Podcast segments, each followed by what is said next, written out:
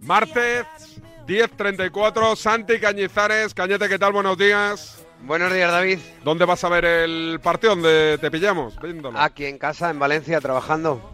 Sí. Estando en COPE desde las 3 y, y sufriendo, porque yo creo que vamos a sufrir. Sí, pero estamos, no estamos exagerando un poquito con la dificultad del No. rival, que ojo, que tiene su mérito, que ha hecho una gran fase de grupos, pero tú fuiste el Vale. primero eh, que nos pusiste en alerta. A mí me acojonaste tú, básicamente, el primero. Cuando decías Yo que preferías Croacia. Yo prefería Croacia por su forma de jugar, porque creo que mm, a nosotros nos vendría mejor. A lo mejor me equivoco y, ganamos el partido y lo hacemos de forma fácil, no me importará. O sea, no te creas que voy a lamentar tenerle cierto respeto a Marruecos, pero Marruecos se ha mostrado muy bien.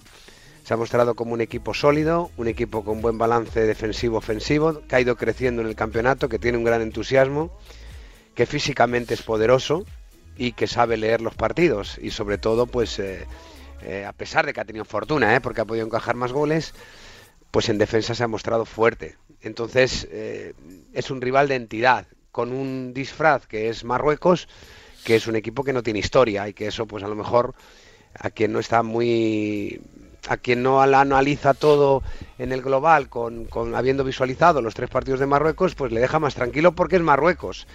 Pero España tiene la obligación de ganar, Marruecos no, y España pues eh, tiene un partido serio y un partido duro. Eh, A esto le sumas que el último partido de España pues nos dejó con una profunda decepción a todos porque no estuvimos nada bien, todo lo contrario, pues me hace me hace pues eh, tenerle miedo al partido. Eso no quiere decir que no vayamos a ganar, o sea, yo creo que vamos a ganar. Y yo creo que todo se puede aclarar muchísimo si en la puerta la puesta en escena de España es como siempre, que estoy convencido y además eh, coge ventaja en el marcador. Yo creo que eso eh, nos daría a nosotros unas alas tremendas porque no nos va a pasar lo que contra Japón, no vamos a bajar el voluntariamente el ritmo de juego y la eh, actitud y eso a Marruecos pues le, bueno pues sería un golpe tremendo en su entusiasmo que ahora mismo pues pues le, mantiene muy viva no Eh, entiendo que, que ellos pues que están bien organizados que tienen un buen entrenador que tienen las bueno que tienen muchas cosas aprendidas y que las llevan a cabo pues eh, hay un efecto psicológico que es que nunca han jugado a esta altura de mundial y que si encajan un gol pronto, pues las cosas van a cambiar mucho a nivel psicológico. Y creo que este, este tipo de partidos tiene mucho de psicológico, ¿no? Pero si el partido se alarga y Marruecos se crece y en alguna contra hace daño, pues eh, entonces nos va a hacer dudar a nosotros seguramente y, va a crecer el equipo de Marruecos. La- Es lo que no quiero ver. La rueda de prensa de Luis Enrique ayer, ¿qué te pareció? Eh, ¿Premeditado, no premeditado, normal? ¿No le Bueno, gustó eh, simplemente y se expresó como, como quiso? No, yo creo que Luis Enrique tiene tiene un humor que a veces es, es- es bueno porque está relajado y es un tipo simpático y es un tipo agradable. Y hay otros días que porque sea, por lo que sea, porque está cansado a lo mejor, porque viene de trabajar intensamente, porque hay alguien que le toca las narices, eh, pues entonces se, enfurece, se enfurece. Es, vamos, como se dice, ¿no? Tiene la mecha corta, ¿no? Se dice así. Pero bueno, que, que yo le conozco a Luis Enrique toda la vida, ¿no? Y toda la vida ha sido así, un tipo con un gran corazón, sinceramente lo digo, un tipo con quien puedes confiar plenamente porque es, eh, es un tipo honesto, pero un tipo con la mecha corta. Y, y ya está, y cuando hay cualquier cosa que, que, que- que tú puedes eh, tolerar a lo mejor y, y hacer la vista gorda, ¿no? O- o- pues él no, él no, él no, él se calienta, y cuando se calienta pues pues hay que, hay que cogerle distancia un poco, porque tiene mal el genio. ¿Tú crees que hoy saca Morata o tira de Asensio como ante Costa Rica? Yo creo, yo creo que va, yo creo que va a jugar Morata, yo creo que va a jugar Morata, pero eh, tiene opciones también Asensio, porque si nos acordamos de esos partidos así un poco más tensos, pues en ocasiones Luis Enrique ha optado por jugar con falso 9, ¿no? Le ha gustado fijar ahí la defensa. Lo que pasa que yo creo que Morata al final, pues eh, oye, pues es un chico que hace goles, y es que cada vez que sale hace goles, y, y en el sistema de España encaja muy bien, porque trabaja muy bien en la presión, porque luego enseguida recupera posición, y eso de un delantero, pues no siempre todos los delanteros lo hacen. Entonces, prescindir de Morata si está perfecto físicamente, si está bien físicamente, pues yo no lo haría, porque yo me imagino que estoy en la portería de Marruecos y si tengo a Morata por allí rondando cerca del área, pues me da más miedo que si tengo a Asensio fuera del área, que sí, que tiene un buen disparo y demás, pero que, al final que me va a hacer gol es el que está cerquita mío, el que está delante de la portería. Eh, de lo que has visto de Mundial, el mejor portero para Cañizares, ¿quién está siendo? ¿El que más te está gustando? Pues a mí no me sorprenden los porteros en un campeonato porque ya los conozco a todos. Entonces yo ya sé, por ejemplo, que Allison es un gran portero y ayer lo demostró frente a Corea. Eh, Chesney, pues ha estado bien con Polonia, ha estado bien, ha estado bien, incluso por delante, por, encima del nivel que mostró la Eurocopa, pero bueno, ya sé lo que es en la Juventus, que no le, no está entre los el, top 5. Y en definitiva, pues a mí no me sorprende. Courtois es el número uno, aunque se haya ido Bélgica y, para mí, porque porque no está, porque bueno, porque al final el rendimiento de un portero no tiene, en un mundial le puntúa, por decirlo así, pero el rendimiento real de un portero viene a través de, toda la temporada y de todos los años. Eh, ahí es donde de verdad va un jugador vale o, no vale dinero o, o, yo apuesto y me convence o no, no en un campeonato de un mes por mucha importancia que tenga donde puedes tener un momento excelente de forma y hacer dos o tres cositas muy bien, deslumbrar a todo el mundo, pero pero la trayectoria para mí pesa mucho más que los momentos. Eh, ¿Viste la tanda de penaltis de, Japón? Eh, lo, fallan por cagones, por, por inexpertos? porque el portero es muy bueno, el de Croacia. No, porque cuando tienes un portero grande en la portería en una tanda de penaltis, pues tapa mucho. Y eso, eh, hay un efecto ahí psicológico también importante. Yo siempre decía... ¿Tú, veías cuando lo iba a fallar o no el delantero? ¿O cuando tenía números de fallarlo? Mm, sí, claro, claro que se le ve, por supuesto que sí. Eh, tú le ves inmediatamente en su mirada, en su, en su, en el convencimiento que va a hacer. Mira, yo la tesis del portero eh, del penalti la tengo muy clara. Es un lanzamiento donde tiene mucha ventaja el, el que chuta. Por lo tanto, el que chuta solo se tiene que preocupar de estar tranquilo, convencido de hacer un buen lanzamiento, de tener confianza de hacer un buen lanzamiento, porque si lo ejecuta bien, el portero tiene muy poquita, muy poquitas opciones. Entonces, yo desde la portería, ¿qué es lo que hacía? Tratar de distraerle en su concentración. Porque si él estaba concentrado perfecto, pues, pues yo tenía menos opciones. Que empezabas con lo de mueve la pelota, que lo has puesto más. Claro, tocarle, tocarle las narices y que, y que él eh, mm, eh, eh, que se generara dudas y que el tiempo se le alargara. Cuanto más tiempo, tú cuando quieres hacer ejecutar una cosa que es importante y lo tienes claro, lo quieres hacer ya, ¿no? Espérate, espérate que de momento no lo vas a hacer. Piénsatelo otra vez, que la primera vez la, tiene, la has tenido claro, ahora ahora la segunda, ¿no? Y, aparte, y, claro, cuando es ya un partido tan, tan importante, que es historia para tu país, pues evidentemente el efecto psicológico es muy grande. Claro, ves un portero grande en la portería y de joder, es que este tío, claro, a poquito que se mueva un poco me va a tapar el lado por donde yo voy a tirar. Como me adivine el lanzamiento, lo tengo muy difícil. Y bueno, pues este chico de, de Croacia, pues adivinó lanzamientos. Y si ese lanzamiento, además, pues tenía un poquito de miedo ya, sugestionado por todo lo que estoy comentando, y no venía fuerte, no venía pegado al palo, pues ahí se los comió, se los comió y lo hizo muy bien. Eh, ¿El mejor lanzador de penaltis que has conocido, quién? ¿Mendieta? Sí, para mí sí, porque el, estilo de Mendieta... Sí, pero el estilo lo veías, no, era una maravilla, pero macho, no fallaba ni a patadas. No, no, yo, mira, eh, Mendieta o Yarzábal, por ejemplo, son dos lanzadores que hacen lo mismo. Y es el estilo más difícil para un portero, que es el del el atacante, o sea, el tirador se acerca al balón y se acerca lentamente, lentamente. Y entonces cuando tira la pierna para atrás, te mira y a donde tú te mueves, a él le da tiempo, tiene los reflejos suficientes. ¿Y para qué te mueves? Yo siempre lo he pensado, digo. Vale, vale, ahora vamos a la segunda opción. Y, la tira al otro lado. Y ahora tú no te mueves, tú aguantas, aguantas, aguantas en la portería y entonces tiene un lado natural, golpea cerca del palo y como tú has aguantado parado, y no has anticipado el lanzamiento, que es clave para parar un penalti, anticiparte, porque si tú no te anticipas a 11 metros no te da tiempo, pues cuando te quieres tirar, pues no llegas ni, ni, ni, a la mitad de la portería y la pelota está por el palo. Entonces el portero tiene que anticiparse al, al, balón para poder pararlo. Porque si no se anticipa, no le da tiempo. Porque la gilipollez del otro día de Lewandowski, es que yo soy portero, macho. Eso de corro, paro, freno, pego un saltito, no lo hace chuto. No, Lewandowski quiere hacer, quiere hacer eso y no le sale. Quiere pararse para que el portero anticipe y entonces fijarse, pero no le sale, no tiene esa habilidad, tiene 25.000, pero esa no, no la tiene. Eh, pero lo más fácil para un portero es cuando uno viene corriendo y chuta, sin pararse. Entonces, claro, ahí me da tiempo a anticipar. Porque ya no va a cambiar la idea. ¿Y porque el tema de penaltis, ¿tú de qué teoría eres? ¿De la de Luis Enrique, esta de los mil... ¿Hay que venir con mil penaltis chutados? ¿O como Fábregas ayer en el partidazo con Juanma que dice que él, no era partidario, que de hecho el penalti más importante seguramente de la historia de este país, el que marcó ante Italia, lo chutó después de no haber chutado jamás un penalti desde su etapa de cadetes.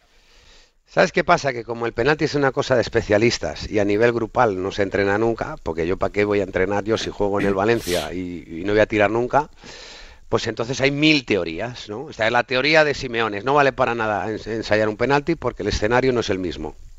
Es verdad, ¿no? Muy bien, es verdad que el escenario no es el mismo. Y luego está la teoría normal.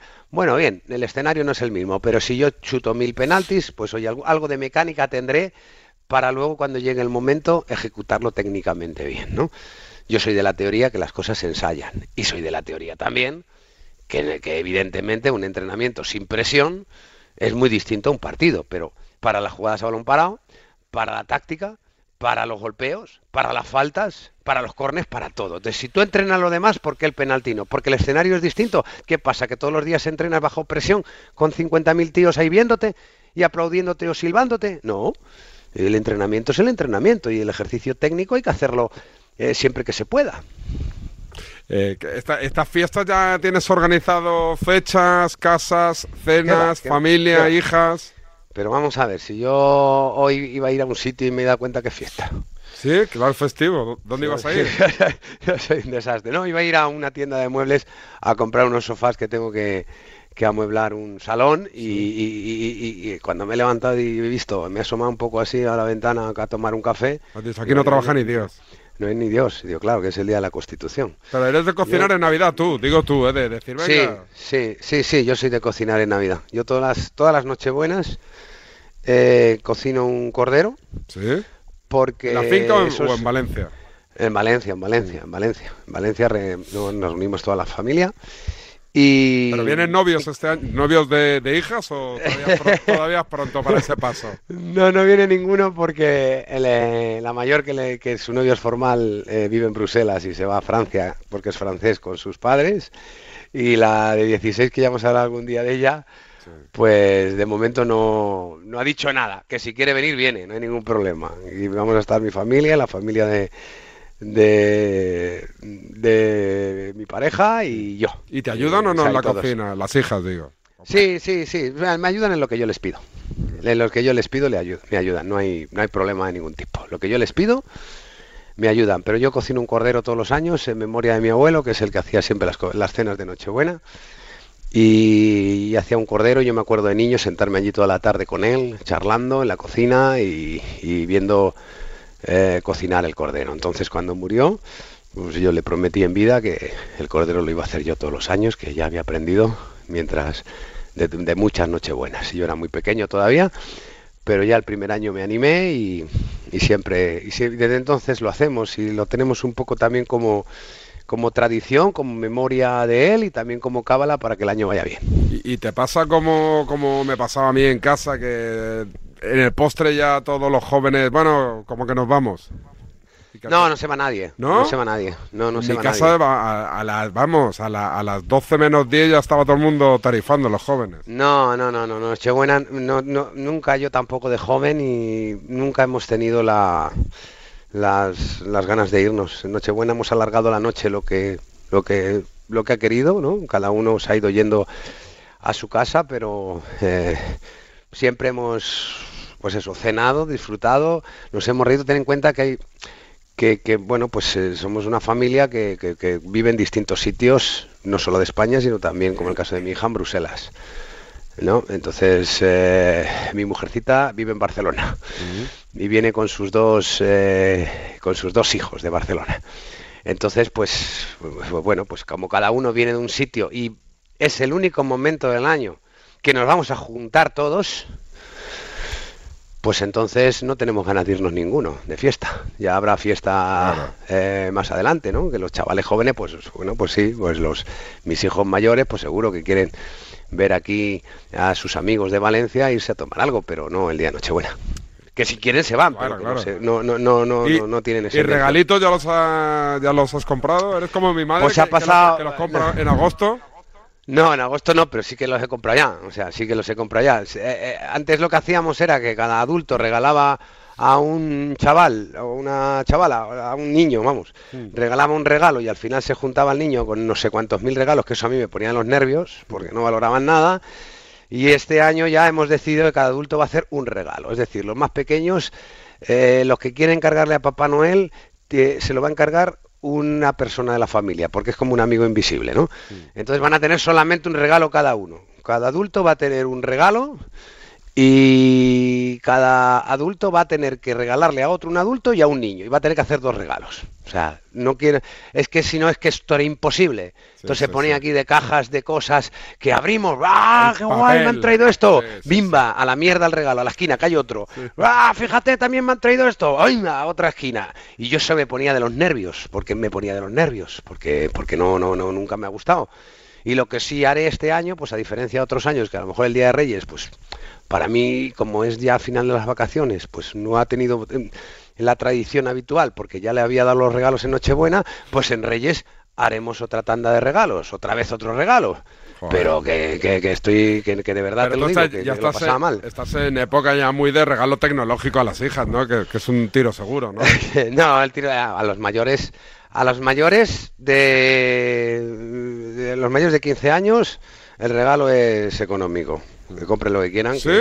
no vas a hacer. Presupuesto cerrado, como a mí, yo con mis sobrinos, presupuesto cerrado. Ya, Bizum. Presupuesto cerrado. El año pasado ni sobre, Bizum. aquí yo voy a hacer sobre, por lo menos, hombre, que, parezca que es verdad, porque claro, ya nos acostumbramos a todo digital y ya te da igual tener una cifrilla más o no menos en el banco porque no, no, la, no la valoras, por lo menos que sea físico y se puedan ir a algún sitio a, disfrutarlo. Y a las pequeñas, eh, a las menores de 15 años, pues regalos habituales que, que bueno, pues... El, pues el paso importante, Santi, va a ser en el momento en el cual le tengas que hacer por primera vez un regalo al novio de tu hija, ¿eh? ese momento va a ser embarazoso. ¿Sabes qué pasa, David? Que tengo cinco hijas. Entonces, como ande, como ande preocupado por los yernos, estoy muerto. Me tengo que relajar. O sea, no puedo ser, no puede ser que esté preocupado por los yernos, ¿no? Porque bueno, no eras que puedo tener la de Lucas que no tiene, de momento no eras, no me preocupa porque solo hay uno y no tiene. Mm. Pero claro, yernos, yernos va a haber seguro, porque son, pues son cinco. De momento ya te conté que el primero, el francés, es un fenómeno. Ha salido bueno, ese ha salido bueno de momento. sí, ha salido bueno. Eh, ya, te lo, ya te lo dije la otra vez, esos son los peores. Los que parecen buenos al final son los más cabrones. Pero vamos a ver una cosa. Eso dicen, ¿eh? será, vamos a ver, pero será mejor que el chaval lo haya yo conocido y esté contento con él. es que ya vamos a poner en duda hasta eso. Pues ¿cómo va a ser lo peor? Si el chaval de momento va fenómeno, no me quites, no, no, me, no me generes una preocupación. Oye, y, si le hace regalo en Navidad, ¿también le das pasta a este o no? ¿O, tiene que ser algo más, eh, más cercano? que le digas de tu hija, de 100 eh, pavos, cómprate lo que te la gana en París. Eh, sí, sí, sí, eso, eso, no lo he pensado porque el chaval la Nochebuena la pasa con sus padres en Francia, entonces no ha venido nunca, por, por lo tanto no ha participado en los regalos. Pero claro, es un planteamiento importante. Dice, bueno, ¿qué le haces? Le haces le das 100 euros. mira, ¿sabes qué? A su padre le gusta mucho y a él también el vino. Pues le ah, regalaría una caja de buen vino de aquí de Requena Utiel, que además de ser muy bueno no es caro. Y mira, con eso lo solventábamos y te digo yo que le daría ilusión. Eh, bueno, acabo con una de Mundial para que parezca que hemos hablado de, fútbol, pero eh, la última, ¿ves a Brasil tan favorita o, no? Es que yo como siempre, no te voy a decir que deseo que pierda Brasil, pero como es tan favorita siempre y casi nunca voy con los que son tan favoritos. No, eh, tú reniegas de todos. Tú reniegas, ya, ya vinías el primer día renegando de Argentina y, reniegas de todos, ya lo sé, ya lo sé, que eres un renegón. Eh, sí, la veo muy favorita, pero ¿para qué? ¿Qué más da? Quiero decir, es que este es un mundial, esto es un mundial y por tanto no vale para nada los análisis. Ah, señores, a las 4 es el partido. España juega esta tarde. ¿Es mejor que Marruecos? Está... Sí, mira, demuéstrelo si no se va a su casa. Entonces, ¿qué más da que sea favorita, no favorita, si aquí hay que hacer una demostración, una puesta en escena cada cuatro días que el que no la haga se va para casa? Que es que esto nos ha pasado a nosotros muchas veces, que jugando mejor que el rival nos hemos ido a casa y nos hemos ido con cara de idiotas. Olvídense de favoritismo, a las cuatro. Venga, todo el mundo ahí puesto y todo el mundo a demostrar que se, puedes estar en cuartos o que te vienes para casa. Pues Brasil igual. Un abrazo, Santi. Otro para ti.